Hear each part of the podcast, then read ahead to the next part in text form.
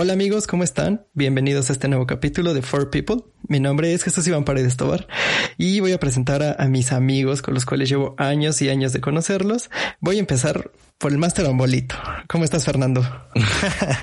¿Cómo estás? Muy bien. Muy emocionado de empezar este nuevo proyecto, este, este nuevo podcast. Eh, está bastante interesante y pues realmente va, va a salir muy bien. Yo espero que salga muy bien. Muy bien. De ahí, pues vámonos por orden. De ahí sigue Arturo, su hermano. ¿Qué onda, Iván? Eh, yo soy Arturo eh, y pues estoy muy emocionado por este nuevo proyecto. Entonces, a ver qué sale. Y finalmente a Donaldo. ¿Qué onda, Iván? Pues nada, aquí emocionado como todos y nervioso. Espero que nos vaya muy bien, que así va a ser. Muy bien, pues primero hay que empezar a, platicar más o menos cómo nos conocimos, ¿no? Para empezar, pues tiene, ¿qué? 15 años, ¿no? Más o menos que nos conocemos. Más o menos, sí, desde, La, desde la primaria.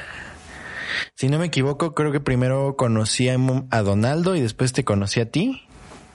Ajá. Creo que, creo que sí, así nos empezamos a conocer. Primero conocí aquí a Donaldo. Eh, nos coincidimos en el mismo salón y posterior posteriormente hubo un cambio de salón o algo así. La verdad no recuerdo muy bien esa parte y fue cuando, cuando conocí, te conocimos a ti. Ok, y, y de hecho, yo quiero preguntarles algo. ustedes yo los conocí más o menos en qué año? ¿En cuarto, quinto? Sí, más o menos creo que. Yo me acuerdo de ti en quinto. O quinto. Fue cuando vino el cambio, fue el cambio de salón y. Ajá. Y tú estabas en la competencia. Ay, cállate, competencia, sí. Siempre el azul fue mejor. Pero bueno, y Arturo, este, ¿lo conocimos alguna vez que fuimos a tu casa, Fernando? ¿O cómo estuvo? Sí, yo lo conocí, él estaba en la calle y ya de ahí lo recogí. por, desgracia te conozco. Estaba, abajo de un puente y ya lo rescatamos. Puente, sí, ya lo rescatamos y aquí está, mira. Aquí está con nosotros. No, si no me equivoco, es él. No, creo que no fue desde antes, porque les iba a decir de aquella vez de su maqueta toda pro, pero no, esa fue, creo que ya estaba. No, ahí ya nos conocíamos. Sí. Yo la primera vez que me acuerdo que sí convivimos chido contigo fue en un cumpleaños de Fernando. Llegamos a su casa. Bueno, al menos yo llegué primero porque llegué con Fernando y ya estabas ahí tú en el cuarto porque compartían cuarto en ese entonces. Y ya empezamos a jugar y de ahí pero tú, Donaldo, todavía lo conociste en su casa anterior. Sí, sí, sí. Es que yo no, yo los conocí ya que vivían acá por donde yo vivo. Digo, no fui muchas veces, a lo mejor fui unas cuatro veces, más o menos, a la otra casa. sí, más o menos. Y ya de acá ya fue a, su nueva casa. Sí, porque a ti de hecho te conozco como desde, desde segundo de primaria, como por ahí, creo. Sí, yo me acuerdo muy bien. Tengo buenas historias contigo, ¿eh? Hay, buenas historias, hay buenas anécdotas para el podcast. Exacto. O sea, ustedes se conocen desde más tiempo de lo que yo los conozco. Sí. Sí, pero en sí de hablarnos y de tratarnos, o sea, padre, fue a partir de quinto, de una fiesta de cumpleaños mía. Y todo, todo a partir de ahí salió bien. Cool. Fíjate que no me acuerdo, pero bueno, lo primero que quiero que platiquemos es sobre el karma. Ahí les va una historia que yo creo que todos conocen aquí. No voy a decir nombres porque eh, es una historia un poco fuerte, pero con esto vamos a ver si, si el karma existe o no. Es, delicado, es eh, delicado. Eh, bueno, como quizás ustedes recordarán, en secundaria teníamos un compañero que quizás lo quizás lo recuerden porque es un poco molesto. Es de esos, de esos compañeros que se la pasa molestándote. Y pues bueno, es una persona que, pues lamentablemente sus papás fallecieron en secundaria. Yo creo que ya se están imaginando de quién hablo. Ah, no, no hay nadie más. Okay. Y, y, y, y, por qué es historia de karma? Porque yo recuerdo muy, muy bien y se me quedó muy marcado una ocasión que estábamos ya a la hora de la salida. A las 3 de la tarde estábamos platicando, ya saben cómo él era. Y, y de repente le dijeron, tal persona, ya llegó tu mamá por ti. Y él voltea y nos dice, ay, pinche vieja, que se espere y, todos nos sacamos de onda. Fue así como, what? O sea, ¿por qué tu mamá? Hacía tu mamá, exactamente. Y, y pues ya pasó. Y, y, no sé si recuerdan que fuimos a un viaje a Six Flags y que mm, regresando fue cuando le avisaron que lamentablemente pues su mamá había fallecido. No más, obviamente, obviamente no es algo que me dé gusto para nada. Sin embargo, pues ahí es donde uno se da cuenta que pues es historia de karma. O sea, que primero de verdad, o sea, hablas grosería y media atrás de tu mamá sobre ella y el día que se muere sí estás llorando de su partida. Entonces es algo que, que eh, quizás no es lo mejor, ¿no? Y como les digo, no, no me siento a gusto hablando de eso, pero ahí están las historias de karma, del cómo uno se da cuenta que eh, pues todas las cosas pasan por algo, ¿no? Y, y, lamentablemente después falleció también su papá, que él, él se la pasaba diciendo groserías, se la pasaba molestando a la gente, se la pasaba eh, hablando mal de sus papás y, y, lo que les comento que había pasado eh, eh, esa ocasión en la salida. Y es algo que, que no sé ustedes qué opinión tienen acerca de, de ese tema de karma. Es un tema bastante complejo en donde, pues lamentablemente, pues ahí nos pusiste ahorita el ejemplo, pero pues se puede dar desde muy, o sea, en instantáneo, pues, o sea, de que a lo mejor te iba a estacionar, te, te quitan tu lugar y luego, luego a lo mejor le dan un golpe a la persona que te quitó tu lugar, ¿no? O sea, cosas muy pequeñas también que puedes considerar como karma, o que bueno, yo en lo personal también puedo considerar como karma, ¿no? Es que aparte el karma te puede tocar desde de cualquier punto. O sea, desde que tú hayas tratado mal a una persona, en cualquier momento te, te vuelve directamente. Yo creo firmemente en el karma. Lo que no sé es si sea como un karma temporal. O sea, yo ya hice esto mal y después me pasa lo que yo hice mal o algo parecido. No sé si tenga que ver si a mí me pasó algo malo ahorita, pero después la vida te lo va a devolver de alguna manera agradable. No sé si a ustedes les ha pasado de que han bebido como tragos amargos, pero después la vida misma te devuelve esos momentos amargos. Pues yo creo que, yo creo que sí puede, sí puede pasar que al final, al final si viviste algo, algo difícil, a lo mejor al final la vida te lo va a recompensar con algo, que no algo bueno, que, que pueda llegar a pasar, ¿no? Sí, sí, sí, porque a mí ahora sí que es una historia personal, me tocó que traté muy mal a alguien. Entonces, pues ya pasó el tiempo, no me había pasado nada, pero después me pasó la misma historia nada más que al revés. O sea, ¿cómo les explico? Uh, esa persona me trató de la misma manera en la que yo traté a la primera persona. No voy a decir nombres, obviamente, para no. No, nosotros no evidenciar a nadie. En este podcast. Pero también pasa al revés. O sea, hay cosas que eh, a ti te pasaron, este, pues buenas y se te terminan volviendo al revés. Como que todo siempre debe tener un balance y ese es el karma. Yo creo que es eso, es un balance que, bueno, o muchos lo marcan así, un balance como del universo, donde existe el karma bueno y el karma malo. Tanto como a lo mejor hoy ayudaste a esta persona y en el futuro a lo mejor, no sé, te encuentras 100 pesos tirados en la calle. Tanto como si lo trataste mal, a lo mejor eh, a los cinco minutos te caes, te pegas o cosas así. O sea, es un tema muy complejo. Te digo, este, yo no sé, Arturo, si tú conociste a esta persona de la que te estoy hablando, de la que hablé. Si tú la llegaste a Mm. conocer. De que la llegué a conocer, sí, pero no lo ubico. Bueno, más o menos para ponerte en contexto. Eh, pues bueno, lamentablemente una vez que fallecieron sus papás, a él le dan el fideicomiso o el seguro de vida de sus papás y se lo dan a una tía que prácticamente, por lo que yo sé, la historia que yo me sé es que se lo dan a una tía que prácticamente le daba todo, ¿no? Una persona que o sea, de verdad se la pasaba, se la pasaba presumiendo todo, todo lo que tenía, este, ropa, que por qué se compró el carro, se la pasaba molestando. A mí me tocó estar todavía con él en la prepa y se la pasaba de verdad. Tú no tienes una idea de, lo castroso que era. O sea, si, si de repente te veía y tenía ganas, se acercaba y te decía, ah, ya viste mis mancuernas, me costaron lo que cuesta tu casa. Así te lo decía. Y dices, oye, o sea, no tienes por qué decirlo. Y es una persona que en este momento que yo sepa su situación económica no es del todo buena. Y no quiere decir que eso, o sea, que me dé gusto. Sin embargo, ahí es donde se ve reflejado el karma, lo que tú decías perfectamente. O sea, eh, está esto que, que del karma, que, que se dice, bueno, si tú haces cosas buenas, te van a llegar cosas buenas. Lo cual yo creo que es cierto. Si tú actúas bien, se te va a corresponder bien. Que muchas veces probablemente no sale como queremos, es cierto. Pero pues yo creo que sí tiene ahí algo, algo de sentido el, decir el que el cómo actúas es el cómo eh, la vida te va a corresponder.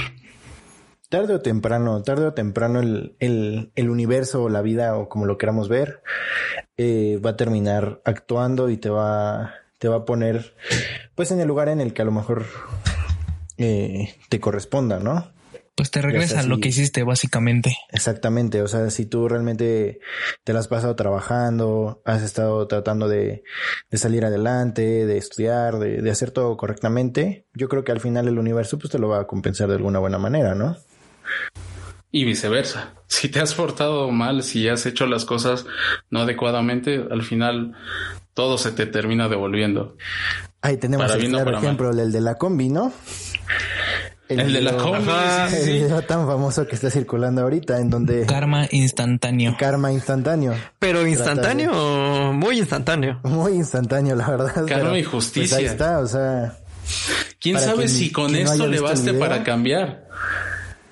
Mm, no dudo mucho. Sí, sí eh, no, no creo, no creo que cambie. Bueno, y a ver, otra cosa, tocando ya el tema de, de lo de la combi. ¿Ustedes están de acuerdo, sí o no, en que se haga justicia de propia mano? Pues mira, eso es un, es un tema que igual lo podemos considerar complejo, ya que... Delicado. O delicado, sí, exactamente. Eh, pues porque realmente eh, es muy complejo.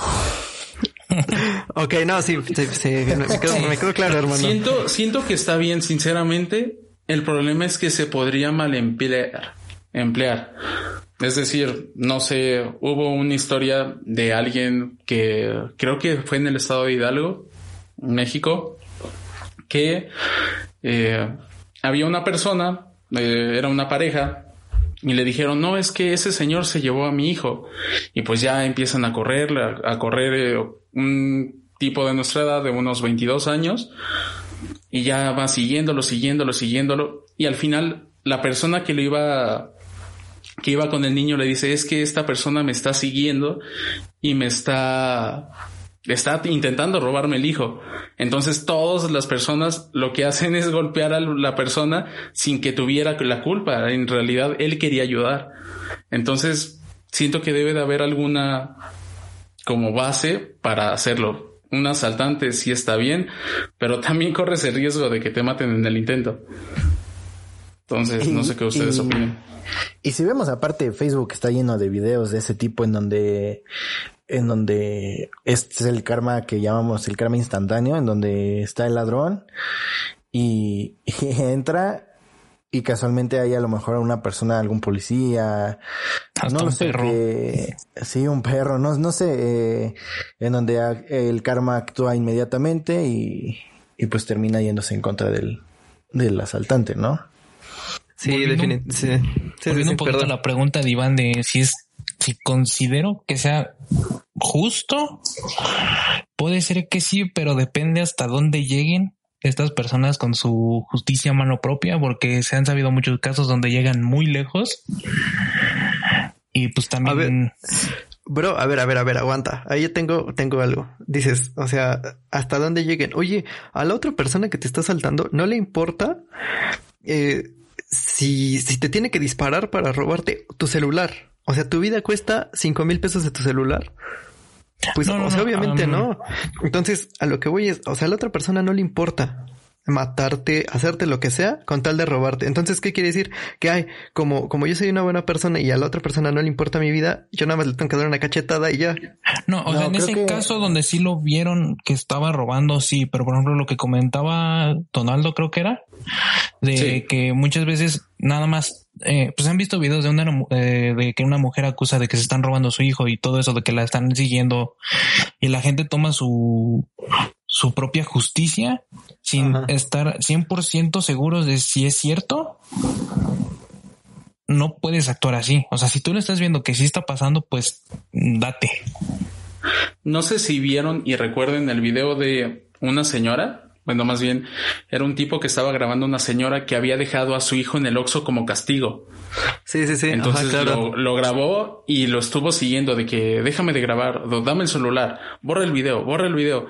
Y ya que estaban como unas cinco o seis cuadras del Oxxo, ya que nadie había visto lo que había pasado, empezó a gritar, no, es que ese tipo me tocó, me, me quería violar y todo. del show. Y, Y al final resultó que sí había ¿no? alguien que, que los venía siguiendo ellos también y que ya dieron por vista cuenta que gracias a Dios nadie le, nadie le creyó a la señora, porque si no lo hubieran linchado, hay alguien radical, Pues se lo casi al echaba. final se ve que salen una, un- unos, creo que eran unos mecánicos, una gente que estaba trabajando y ya casi lo iban a ir a golpear. Y salió la otra persona a decirle que no, que no era cierto. Y lo bueno es que también tenía el video. Lo malo es que las personas no se esperan a ver si tenía razón o no. Ellos van a actuar. Claro, en, en el video sale claramente como la que siempre actúa mal es la señora. O sea, como Totalmente. luego, luego se la avienta, o sea, súper agresiva y dices, oye, o sea, cálmate, ¿no? Y, y lo que decíamos de, de la justicia en propia mano, pues bueno, eso, es- eso es un caso en el que ustedes dicen, ¿no? O sea, pues ahí la señora empieza a hacer acusaciones falsas que las personas ni siquiera se aseguran si sí está haciendo lo que la señora dice o no. Pero eh, yo sí considero que por lo menos en, en cuestiones de asaltos, o sea, por Dios, o sea, si tienes un arma, le disparas sin pensarlo. Y, y que bueno, o sea, aquí en México como tal la aportación de armas no es... eh, se Completamente puede legal. decir, se puede- o sea, Es legal, sí es ¿no? legal, pero hay muchísimos trámites que debes de pasar para poder portar como sí. tal un arma, lo cual es, o sea, es muy complicado poder portar un arma aquí en México, pero la posesión es legal y de hecho si se meten a robar a tu casa y tú demuestras que el asaltante atentó contra tu vida y tú le disparaste, tú no tienes problema. O sea, si tú matas al asaltante, pero se puede demostrar que él eh, atentó contra tu vida o que tu, tu vida estaba en peligro, sin problema, este, tú no vas a la cárcel ni, ni los derechos humanos, ya sabes que cómo está esto de los derechos humanos, este, ni los derechos humanos te acusan ni nada, porque justamente eh, estás actuando en defensa propia, en legítima defensa, que eh, eh, igual, o sea, ese es otro tema muy amplio, la cuestión de la legalización de las armas, que quizás eso lo podemos dejar para otro podcast, pero regresando al tema de la defensa propia, o sea, yo no veo nada de malo el que tú te puedas defender en tu propia casa. O sea, el que si tú tienes un arma en tu casa y se mete un asaltante, lo matas. Está atentando contra ti o hasta contra tu perro, lo vas a matar. Porque si es algo, es algo bastante, o sea, yo no sé estando en esa situación, digo, a mí que me asaltaron, ustedes lo saben, yo cuando estuve de intercambio en Colombia, me asaltaron. Y, y te da una adrenalina de verdad, eh, o sea, fuerte. Es una cosa que, que sí te, o sea, Te pasan Es- mil cosas por la cabeza en ese momento. Sí, sí, sí, sí. O sea, de o verdad sea, en ese momento yo ¿y dije, si me ya, o sea, volteo? no, mejor no me volteo. Mejor y se van lo a llevar mis restos a México ya de aquí. O sea, es lo que te lo juro así por la cabeza dije, no, ya, ya me vi cómo están este repatriando mi, mi, mi cuerpo. No, no, no. O sea, lo peor, ¿no? Afortunadamente, pues no pasó nada. Pero créeme que, por ejemplo, si yo en ese momento hubiera llevado algún tipo de, de pues de cosa para defenderme, lo hubiera hecho. Porque la adrenalina te hace hacerlo. Que yo opino que lo mejor es no arriesgarte, pero depende mucho, ¿no? De la situación. Si a lo mejor está en peligro alguien más de tu familia, alguien más, o sea, puedes tomar otras acciones, pero yo siento que lo mejor es no arriesgarse. Ahora sí que una vida no vale nada material. Es Sí, no, preferible o sea, es perder mejor- todo a arriesgar una vida. Aunque si, sinceramente, si estuviera una persona a la que yo quiero en peligro, sin duda lo haría. O sea, no, ni lo piensas. Lo haces por intuición. Vas y atacas y como te defiendas y ya, si no ganaste, mínimo hiciste que corriera la otra persona. Que yo creo que igual como, Eso sí, como dice eso Arturo, definitivamente va, sí. va a depender. Que igual como dice Arturo, va a depender mucho de, de la situación, porque eh, yo siento que igual en el momento, o sea, tal vez a nosotros lo decimos ahorita sí, pero tal vez en el momento no sabes si te vas a paralizar o te vas a bloquear, o sea, va a depender mucho de cada. No sabes cómo vas a reaccionar. situación. Sí, exactamente, o sea, creo que cada quien reacciona diferente y puede ser a lo mejor, como en el caso de la combi, en- en los, las personas reaccionaron muy rápido y, y lograron atrapar al ladrón, ¿no? Pero puede ser que, que otras personas se paralicen completamente. No sé, también, también depende mucho. Yo siento que en el caso de la combi, el que más valor tuvo fue el que estaba pegado a la puerta. Si él no la agarraba, Pero ahí te va. nadie ajá. hacía nada. Sí, de acuerdo. Que- que Pero si tú ves, si tú ¿no? ves bien el video, ahí el del mérito es el chofer. Porque en cuanto el Se chofer jaló. ve que los asaltantes, exacto, en cuanto el chofer ve que los asaltantes se suben, se sube uno el chofer se arranca y cuando ve que el otro no se alcanzó a subir, él es cuando se intenta bajar. Pero la combi sigue avanzando Lleva muy rápido y ya no se quiso aventar. Sí, no se baja, el otro le pone el pie, lo avienta hacia, hacia adentro y pues todos se armaron de valor y pues le tocó. Y eso estuvo bien, que todos se pararan. Sí, sí, porque cuántas veces también hay videos en donde una o dos personas empiezan a golpear al asaltante y los demás se quedan sentados. Dices, oye, si ya lo tienen ahí golpeándolo y si, te acaba de robar tu celular, no te quedes sentado, pues mínimo agárralo, deténlo, háblale a la policía, haz algo. Patealo, es lo, lo mismo que voy, porque te digo que, o sea, yo digo que en eso cada persona es, es, reacciona diferente, o sea, a lo mejor alguien lo agarró y va y reacciona y lo golpea, como, como en ese caso, ¿no? Pero puede ser que las otras personas que hayan estado ahí sentadas pasa lo mismo y, y se bloquearon, o sea, no, no saben qué reaccionar. Es lo que vemos de repente mucho en las películas y que nos desesperamos a lo mejor cuando vemos una escena así en donde, no sé, que viene un camión o algo así de frente y es como, pues quítate, ¿no? Muévete pero en el momento pues no sabes cómo vas a reaccionar si te quedaste paralizado, ¿no? Sí, y es muy diferente pensarlo y, e idealizarlo con tiempo y con calma a que te pase, porque aquí tienes, no sé, mínimo unos 10 segundos para pensarlo. Ahí es, son instantes. Si lo haces, hazlo, pero... Es cuestión de milisegundos lo que tienes ahí para pensarlo. es rapidísimo. El, famoso, ¿qué es el sentido de supervivencia? Es lo que define todo eso. O sea, a lo mejor hay gente que reacciona rápido y lo que quieras y hay gente que pues no entra en shock, no analiza lo que está pasando, ¿sabes? Y la adrenalina te hace ver el tiempo muy diferente. Para lo que a ti fueron no sé, 10 segundos, en realidad pasó apenas uno. o sea, pensaste tantas cosas tan rápido, lo viste todo en tan cámara lenta, pero fue muy rápido en realidad el momento. Eh, sí, con la adrenalina del momento, o sea, todo para ti es lentísimo, o sea, para ti pasaron tres horas, pero en realidad es cuestión de cinco segundos, o sea, está caño, o sea, sí es, es, lo que tú dices, el instinto de supervivencia, o sea, cada quien pues tiene un instinto diferente, lo que igual dice Fernando, o sea, te puedes bloquear, puedes actuar, puedes, o sea, hay, mil formas de actuar. Entonces eso igual es, ah, o sea, oh, no. ¿Para qué te digo? Sí, es, es un, es un tema, es un tema bastante complejo. Yo no sabría qué haría, sinceramente. Nunca me han asaltado, espero que nunca me asalten. Pero no. Bueno, pero tienes, por ejemplo, el caso que tú estuviste en el sismo, en el sismo de la Ciudad de México. Ah, no, sí, eso, eso te sube la adrenalina y tú lo ves, te acuerdas de todo.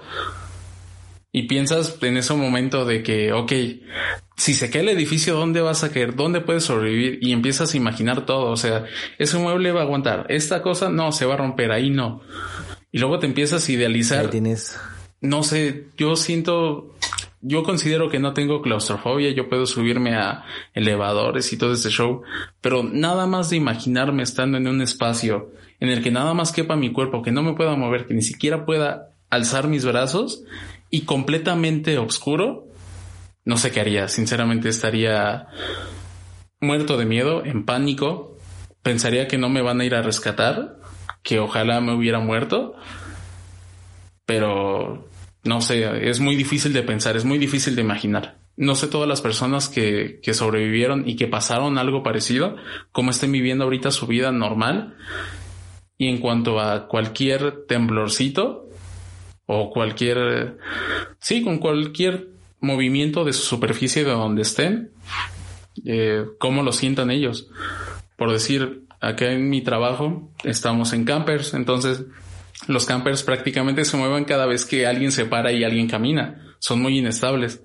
Entonces recién que, bueno, a mí me pasó primero Recién llegué y yo sentía que se movía y dije, no, está temblando. Pero los demás súper tranquilos, no les pasaba nada. Y hace un mes, cuando fue el temblor, que fue de 7.6 me parece. Ajá. Hace unas semanas. Todos los de México sí se asustaron. Porque tenemos personal de México. Pero los de Pachuca no porque no saben en realidad lo que se siente un temblor y sentir que tu vida corre peligro ahí. Es lo que te iba a decir, o sea, ¿cuántos, cuántos segundos tuviste? O sea, todo esto que nos acabas de decir, lo piensas en cuestión de un segundo cuando empieza a temblar. Sí, no, no, no. Y, me pasó peor porque la puerta se trabó en el temblor, no podíamos abrir. Estábamos yo y este y mi roomie ahí intentando abrirlo, no pudimos ninguno de los dos. Yo mejor lo que hice fue sacar, salirme de la puerta y ver a dónde me voy, en dónde puedo sobrevivir. ¿Qué hago? Me acuerdo que tomé mi mochila, ni siquiera tomé el celular. Mis dos celulares se quedaron. Tenía dos celulares porque uno era de emergencias, que también valió. Curiosamente ese día lo estaba cargando y el otro celular no estaba cargado. Igual se estaba cargando y se quedaron ahí. Que al final pues no hubo señal prácticamente toda la noche. Eran las nueve y media cuando salimos de, de ahí de donde vivía y todavía no había señal. Y obviamente la incertidumbre que tú tienes aquí es la misma que tienen tus familiares donde están en los otros lados. Sí, pues nosotros este, no te podemos contactar.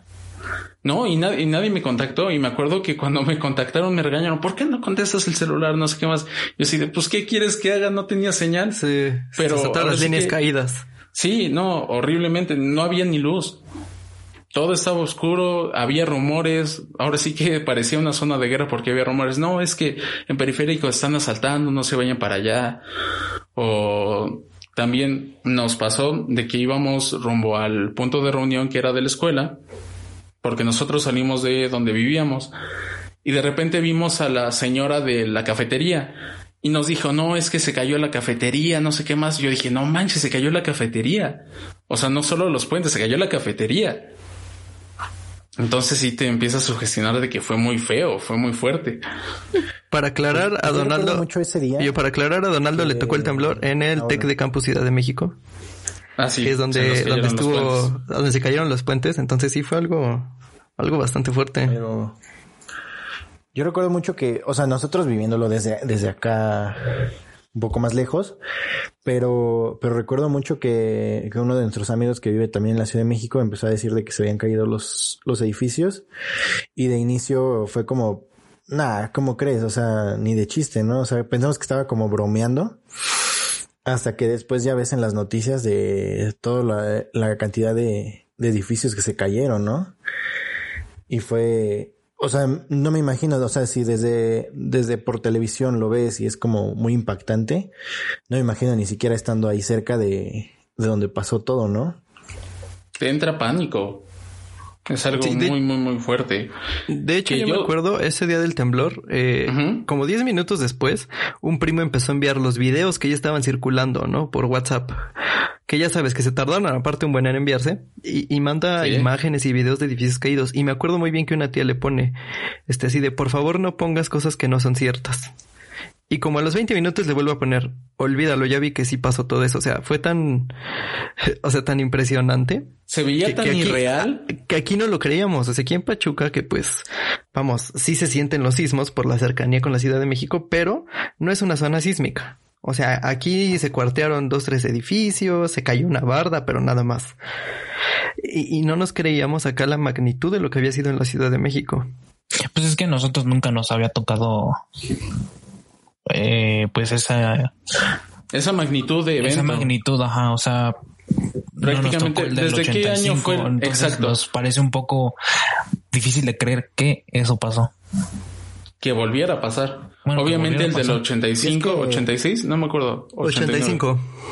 85. Y aparte justo días antes había habido otro, ¿no? Ajá, 15 días antes en la noche a las once y media había temblado. En, o sea, ahí fue más lejos que fue en Oaxaca. Oaxaca, creo. En Chiapas. Y sí, ah, en Chiapas. Y sí lo sentimos. Pero pues fue un temblor de esos que dices, bueno, igual en la Ciudad de México, pues, se cayó una barda, se fue la, luz en tal delegación. Pero nada no más. se prenden alarmas y... Que también se sintió fuerte, ¿eh? Sí, sí, sí. Pero no pasó nada mayores. O sea, fue el susto. Esa noche no dormimos. Y pues ya, ahí quedó todo. Pero... No sé si no recuerdo sentirlo. Sí, sí, sí, fue, fue en la noche eran casi las dos. Ahora, la cuestión de las alarmas, Donaldo. En cuestión de las alarmas fue muy gracioso porque haz de cuenta que al inicio yo estaba normal. Esa vez me había enfermado del estómago, entonces no había ido a la escuela. Porque normalmente. puros pretextos, puros pretextos, la neta. No, no, no, te juro, estaba enfermo del estómago. Ay, no quería Estabas bien crudo, estabas bien crudo. Uy, sí, sí, sí. Hasta el tope, full. No me podía ni parar. No. Estaba, ahora sí que en mi departamento, y era muy gracioso esos departamentos porque cuando pasaba un camión pesado se sentía que temblaba. Entonces, en ese momento, cuando empezó a vibrar la tierra, porque ni siquiera tembló fuerte, vibró la tierra, dije, a ver, siempre me callo para ver si está temblando o es un camión afuera. Dije, no escucho el, no estoy escuchando el camión. Y de la nada ya se empieza a sentir cañón fuerte, pero la alarma no sonaba. Yo la alarma la, escuché como unos 10 segundos después, tal vez, de que inició el temblor. Y en ese momento yo me acuerdo de que mi roomie se había desvelado la noche anterior y se había llegado a dormir. Entonces lo primero que dije, no, voy a ir a despertarlo, no me importa si tiro la puerta, no me importa lo que haga, pero lo abrimos los dos a la puerta al mismo tiempo y como que lo primero que hicimos fue correr a la puerta, todo ese show. Según él, recuerda que escuchó muchos gritos, pero yo lo único que recuerdo en ese momento es a mí mismo, o sea, mi voz interior pensando, ¿qué vas a hacer? Tienes que salir de ahí. Tu voz interior diciendo, corre, corre. Sí, corre. corre, corre, O sea, lo que estaba pensando en ese momento, si mi edificio se movía con un camión que pasaba al lado, ¿qué le va a hacer un temblor? Se va a caer. Yo nada más me acuerdo que me quedé, este, cuando estaba pensando, este, dónde esconderme, me quedé parado y intentando escuchar si se estaban cayendo los pisos arriba de mí pero pues no, no pasó nada, no, no se escuchaba nada y dije, no, pues aún no se caen, todavía hay tiempo de salir. Y luego hay, hay vecinos, la verdad, muy mensos. Teníamos, afuera del edificio había una reja que funciona con llave yo me tardé en salir por regresar por la maleta de seguridad. Ah, no es cierto, para refugiarme y agarré la maleta de seguridad. Ya vi que ya estaba abierta la puerta, ya salimos corriendo, pero había fácil unos 20 vecinos esperando a que alguien abriera la puerta. Y así de no manchen, alguien, nadie trae llaves. Yo fui con mi llave y ya todos salimos como hormiguitas. No creo pero en que serio, sean tontos. Yo creo que es esa gente que se bloquea. Fue pánico, pero, o sea, le cerraron como por inercia y demás, pero es lo que volvíamos, lo que platicábamos hace rato, te bloqueas, no sabes bien cómo vas a, pues a tomar las cosas hasta que te pasa. Por más que planees todo, por más que tengas un plan, si esto llegara a pasar, no lo vas a tomar en cuenta. Porque al final las cosas cuando, cuando pasan en realidad, tu reacción es totalmente diferente. Yo, por ejemplo, quiero preguntarle a, no me acuerdo si eras estabas tú donando, pero a Fernando y Iván, la vez que en la casa de Iván los empezó a perseguir un grupo de perros. oh, sí, bro, sí, sí, sí. Buena anécdota. ¿Cómo reaccionaron en ese momento? Mira, para empezar, yo quiero contar mi perspectiva. Sí, porque aquí hay dos personas. Para empezar, sí. O sea, teníamos, creo que 12 años, más o menos. Más o menos, yo creo. íbamos en primero de, secundaria. 12 años, 12 años. Entonces, fue el día de mi cumpleaños, me habían regalado un balón muy bonito, por cierto, Nike. Eh, eh, agradecimientos a, creo que me lo regaló Andy o Maffer, no me acuerdo. Pero bueno, me lo regalaron ellas. Y este, y ya salimos a jugar con nuestro balón y todo. Y al fondo de, de la calle donde yo vivo es, hay una, pues es como un local donde venden materiales para construcción y el balón se nos fue, pero ya se nos había ido una vez. Yo me acuerdo que ya se nos había ido una vez y Fernando entró por él y salió sin problemas. Eh, seguimos jugando y se nos vuelve a ir. Entonces, pues ya así como de fue, fue así como de Fernando, pues ya te toca, ya, ya entraste una vez, pues que no entras otra. Entra por el balón y en eso se empiezan a escuchar ladridos como de 10 perros. Y, y, yo me acuerdo, o sea, mi perspectiva es ver a Fernando corriendo hacia, o sea, hacia, hacia afuera. Y este, ver 10 perros detrás y su reacción fue aventarles el balón, como si, como si con el balón ya este, ya les pegó a todos o, todos se fueron contra el balón y pues no, obviamente ese balón se perdió y todos se fueron a perseguir a Fernando y a todos, porque ya cuando vimos que venían todos los perros, todos corrimos como locos ah, pues, hacia el otro lado.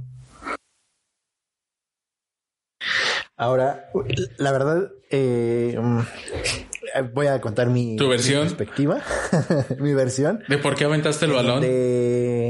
en donde sí, ya se nos había ido una vez, creo, no, me acuerdo bien, pero ya se nos había ido el balón a esa parte y no había pasado nada. Pero cuando lanzamos el segundo balón hacia esa zona, el balón quedó un poco más lejos. Entonces a la hora que yo me voy acercando hacia el balón, eh, los perros estaban todos acostados. Yo recuerdo que estaban ahí todos acostados.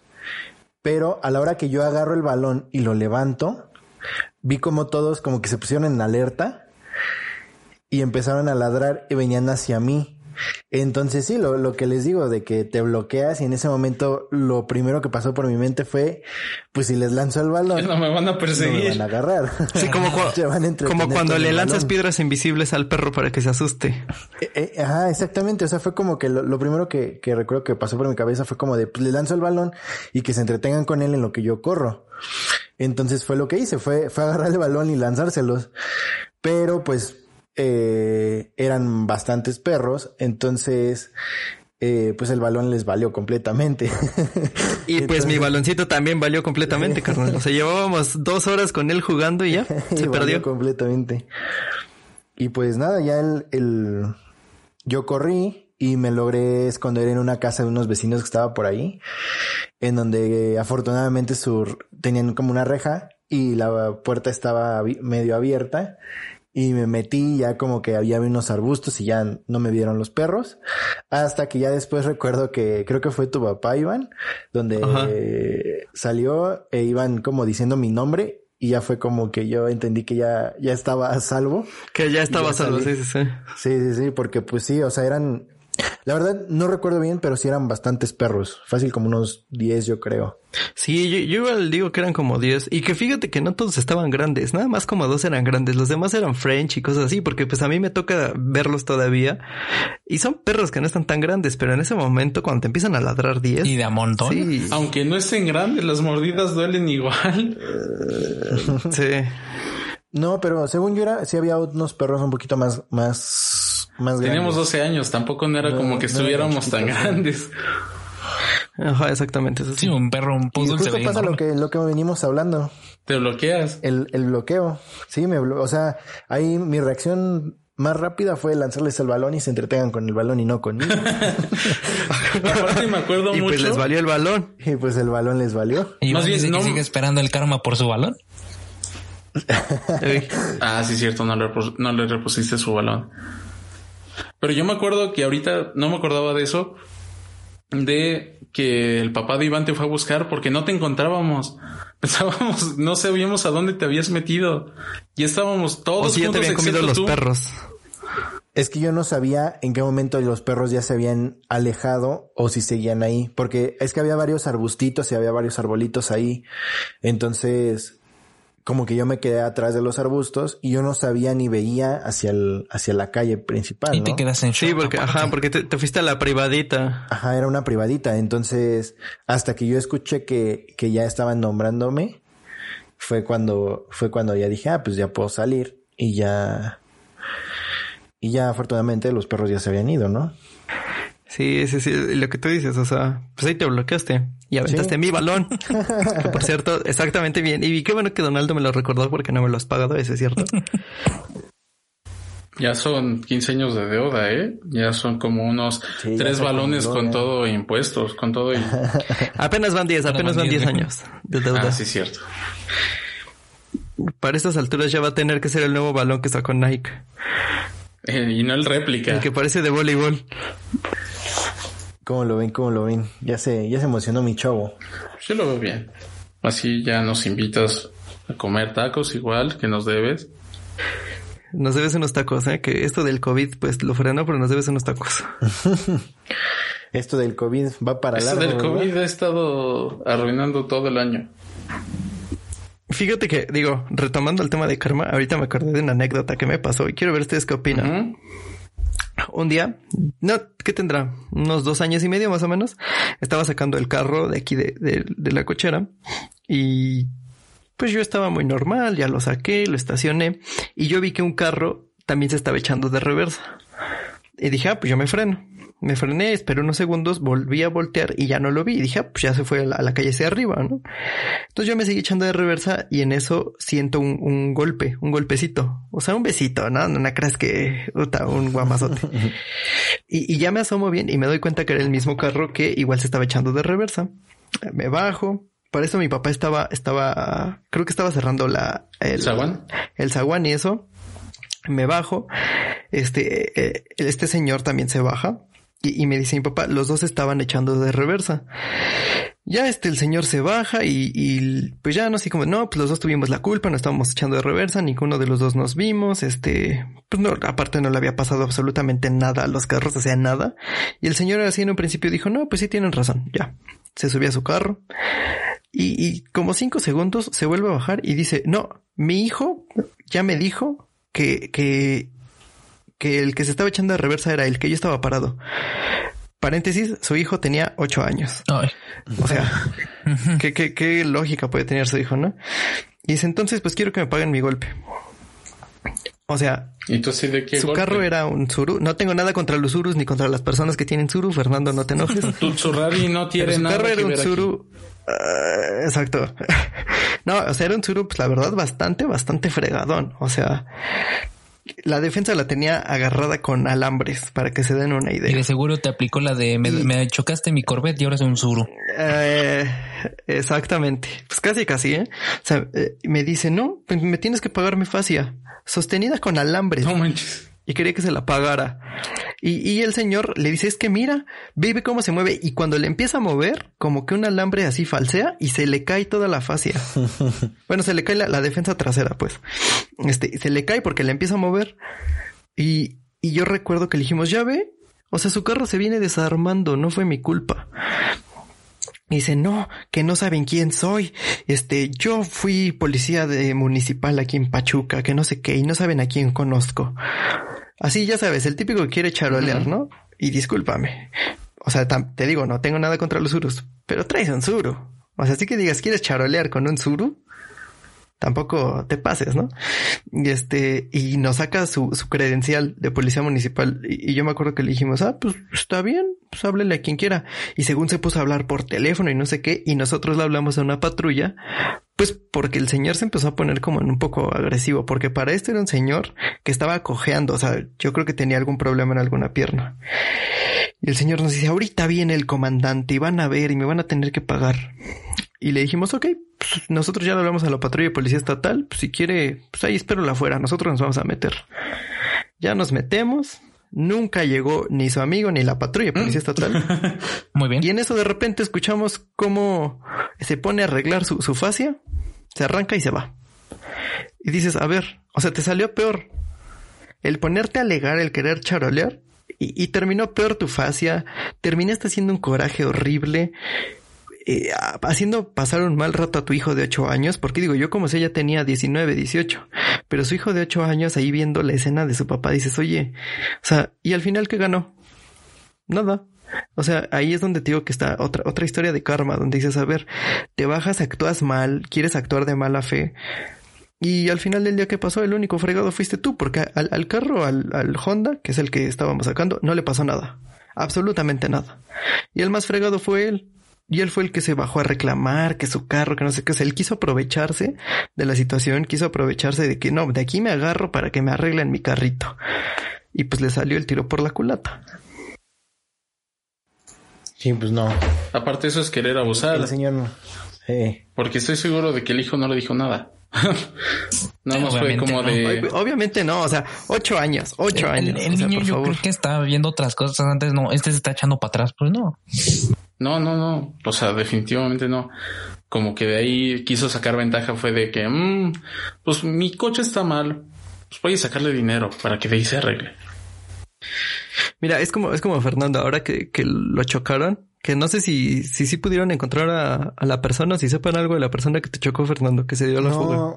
Sabemos que vive cerca, pero no. No han dado con ella. No, no le hemos encontrado. No. Pero mira, o sea, es una persona que, pues, o sea, lo chocó. O sea, Fernando estaba estacionado. Bueno, mejor tú la cuentas. Tú cuéntala, tú cuéntala. Otra historia de karma. Espero que sea un karma negativo para la señora.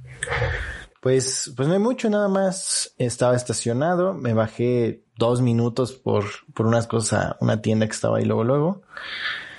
Y en cuanto menos me di cuenta, ya una, una señora que se dio la vuelta eh, hacia justamente la calle en donde estaba estacionado mi carro. Yo creo que no sabía manejar o, no sé, pero se pegó completamente, o sea, dio la vuelta mal y se pegó completamente a mi carro. Y pues toda la puerta quedó, quedó dañada, ¿no? Pero, eh, mm, nadie la detuvo. Eh, como que todos vieron nada más de que pues le había, me había pegado, pero hasta ahí. Y pues es que yo creo que en el momento, ajá. La señora realmente no sé, no sé, porque era una señora la, la, que le había pegado. Realmente no sé qué pasó por la cabeza de la señora o no sé si se dio cuenta que me había golpeado o no. La verdad no tengo la menor idea, pero pues se fue. O sea, nunca se detuvo y, y se fue y ya pues no, no la pudimos. Tal vez se bloqueó. Es que sí, exacto, lo que decíamos, a lo mejor se bloqueó y fíjate que yo creo que las demás personas pensaron que la señora se iba a parar. Porque pues qué es lo que hace, le pegas a alguien y pues te paras por lo menos a ver a tu carro. Y, y yo creo que se bloqueó y el estado en el que entró la señora fue de me, me voy. O sea, me pelo. No pasó nada. A lo mejor no lo hizo como tal, ajá, a lo mejor no lo hizo como tal con mala intención, pero ella de haber dicho, ¿sabes qué? O sea, yo tuve la culpa, mejor me voy. Y pues digo, su carro, lo vimos en el video que nos pasaste. También su carro, o sea, se ve que traía colgando su espejo. O sea, también yo creo que le pasó por ahí algo. Sí, sí, se quedó sin espejo y pues tenía todo, todo el rayoncísimo de, de su lado, ¿no? Pero realmente que haya pasado por la cabeza de la señora, no tenemos la menor idea. Maldita, si nos está escuchando esa señora, ojalá se muera. Ella sabe quién es. Le pegaste a un suru blanco en Pachuca. Muy, muy cranky. Aparte, según yo, la señora se muera. No, no es cierto. Entonces... Bueno, no, no, no, ojalá se muera, pero sí. Ahí, ahí te puede venir el karma negativo, ¿eh? Le toque su carmita. ojalá, ojalá su, ojalá que su carro ya no arranque nunca más. Ojalá y le peguen de la misma manera que le pegó a mi amigo. y, y se ojalá y su carro se destruya, la neta. Ojalá y se quede sin casa. Ah, bien, agresivo. Eh, es que, bro, o sea, eso no se hace. No, no, no, tienes que hacerte responsable. yo, yo, me pongo a pensar el coraje que tuvo Fernando en ese momento. Pero tampoco sabes si la señora a lo mejor iba mal. Sí, exactamente. o, sea, a mí no me importa si iba mal. Mira, otra, otra, otra cosa, o sea, lo que tú dices es que yo no sé si iba mal. Ah, bueno, sí les conté, ¿no? Que a mi abuelo lo chocaron hace, pues ya tiene como mes y medio. La persona que lo chocó, según se dice, iba en estado de ebriedad porque todos lo conocen ahí en el pueblo. Y que aparte, según traía la presión baja y no sé qué. O sea, a mí no me importa si traía un problema de salud. Chocó de frente a la camioneta de mi abuelo. Entonces, si esta señora que chocó el carro de Fernando iba mal, que a lo mejor estaba aprendiendo a manejar, que se sentía mal, que le dolía la cabeza, estaba mareada. Sí, porque iba manejando mejor también. No manejes, claro. O sea, si, si de plano no, no, estás en tus cinco sentidos para poder manejar bien, no manejes. Vete caminando, toma un taxi, toma una combi, no manejes. Pero por decir, si la persona se hubiera infartado manejando, es algo que no... Ah. No controlas. Ok, pero es diferente. Es diferente un infarto. Porque si hubiera sido un infarto, la señora, o sea, se, hubiera embarrado contra todos los carros y se hubiera orillado ahí enfrente. Sí, sí, sí. Pero Ahí yo no me pondría punk, sinceramente. Si, por decir, si le pegaran en mi carro. Y, No, pues ya se murió, ya Sí, sí, sí, pero por decir, me imagino que sí hay gente que se le pondría punk a sus familiares. Y eso no, la verdad no. Ah, bueno, sí. Pues es algo que no puede controlar. que es, es algo, eh, es un tema, no nada más de, de eso, sino realmente cuando alguien conduce, siento que, y que pasa mucho en México, eh, se pone muy violenta la gente cuando se te mete o, o, no sé, tú vas manejando y se te mete alguien y pues a lo mejor sí te da coraje, pero, pero siento que de repente hay, hay gente que se pone muy violenta cuando, cuando maneja y que siento yo que es igual de peligrosa que la gente que a lo mejor eh, por ejemplo, en ese caso se te metió, ¿no? O sea, los yo soy de esos. De los que se enoja. Yo soy, yo soy de los que si se me meten, les silbo y los alcanzo y me los pego. o sea, la verdad. Pero, como dicen. Pero con este, todo respeto. Soy, mira, como dicen, soy agresivo, no pendejo. El problema es cuando esas dos se combinan. O sea, mira, cuando yo voy solo, no, no, no, por eso te digo, yo soy agresivo, no pendejo. Cuando yo voy solo y alguien así, este, se me cierra algo así, a lo mejor nada más le silbo, ella, dejo que se vaya. Pero si, si veo que, por ejemplo, el otro va solo, yo voy a lo mejor con amigos y eso, sí, no me importa. O sea, ahí sí, que sea lo que se tengan que hacer. Porque o sea, de verdad, y, y, más aquí en Pachuca, maneja, manejamos, bueno, ahí sí, la verdad sí no voy a decir manejamos, yo creo que yo manejo relativamente bien. Manejan de la fregada. O sea, se te meten, se te cierran, este, ven que vas a salir en un retorno. Ah, no. O sea, yo le acelero para que no pases. Estás formado en el retorno y va la combi, el taxi o hasta el carro particular que se forman así por afuera para evitar. no conocen para qué sirve la palanca que va a la izquierda del volante. las direccionales, o sea, es, es, es una cosa tremenda. Pero este está horrible el cómo manejan aquí. O sea, oye, últimamente ya hasta los altos se pasan. Pues sí, pero bueno, no sé, yo soy de la idea en lo personal, o sea, antes cuando, cuando recién empecé a manejar, sí era de que, de que tocaba el claxon, ¿no? Pero de después como que, eh, soy de la idea que a lo mejor pues si se te mete, pues ya, ¿qué importa, no? O sea, X. Pues ya se te metió, o sea, no, no, no va a pasar nada al final de cuentos. O sea, si, si te viene echando las luces, pues ya dale chance. O sea, en lo personal, mm, yo siento que es mejor ser más tranquilo cuando manejas y no ponerte tan agresivo como tú eres, Iván. y, y prefiero mil veces, o sea, ¿sabes qué? Pues ya eh, se me, o sea, se metió, pues ya le doy chance, o sea, date. No sé, mm, yo soy más de esa idea. O sea, de, de, no tocar el claxon, o sea, ser un poco más tranquilo también en... en es que ahorita ya no se sabe con quién te metes. Ese es el problema. Yo ya no toco claxon porque el claxon de mi carro ya no sirve. ¿Ya te lo acabaste por algo? ey, no, no, no. Bueno, no sé, pero ya no sirve. Pero sí, o sea, yo sí. Ah, y es algo que créeme que sí he intentado controlar eh, últimamente, pero no. Y sí deberías, porque. En ese aspecto. Sí deberías, porque como te digo, ya no sabes con quién te metes. Yo soy una combinación entre los dos. Todo depende de mi estado de ánimo de antes. Si vengo agobiado, si vengo de malas, si alguien se me mete y si empiezo a tocar el claxon y no hay nada que me separe del claxon. pero si vienes de buenas, se te mete y dices, ah, pues ya se me metió.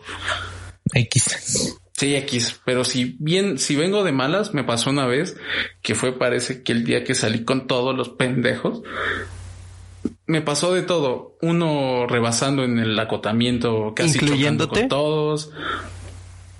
También me pasó de que íbamos todos a una velocidad constante y de la nada se frena sin poner direccionales para meterse a un restaurante. Y es así de vamos a un carril porque están arregalando, están haciendo un puente. Lo normal es que pongas direccionales si vas a salir y no te me frenes en seco. Y ya ahí sí le recordé a su mamá y ya me dijo la tuya también. Y ya seguí con mi vida como si nada. Pero siento que ha sido de los A mí me ha pasado al revés. Eso, manejar. Eso, Donaldo. No sé si te acuerdas, Fernando, la vez que estábamos viniendo de regreso de la escuela. De la, mm, las señoras que, o sea, que de principio nos empezamos a enojar por la manera en la que estaba conduciendo. Y hasta que vimos que eran unas señoras grandes y de otro estado.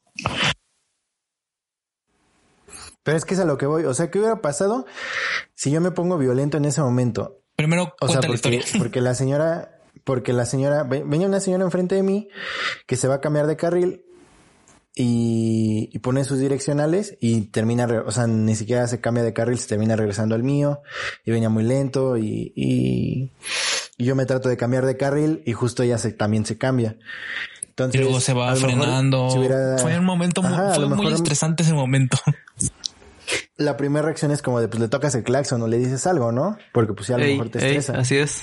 Sí. Pero ya después, cuando, cuando ya me, me, volví a cambiar de carril para, para rebasarlas, resulta que eran una señora grande que aparte vimos las placas y no eran de aquí. Entonces, yo siento que, que también ahí hubiera sido bueno, no sé, yo no hubiera sentido bien si le hubiera tocado el claxon, me hubiera dicho miles de cosas, porque al final se hubieran puesto todavía más nerviosas esas señoras grandes y que a lo mejor pues no tienen la culpa que no sean de aquí, ¿no? sí, que no saben andar aquí. Se ponen nerviosas, se paniquean y chocan. Sí, exacto, o sea. Exacto, o sea, se pueden poner nerviosas y a lo mejor ocurre un, ocurre un accidente todavía peor, ¿no? Entonces. Que no manejen. Si te pones, si te paniqueas cuando manejas, no manejes. ¿Por qué? Porque justamente hay mucho salvaje. Y, lo que decía Donaldo, a mí me pasó al revés.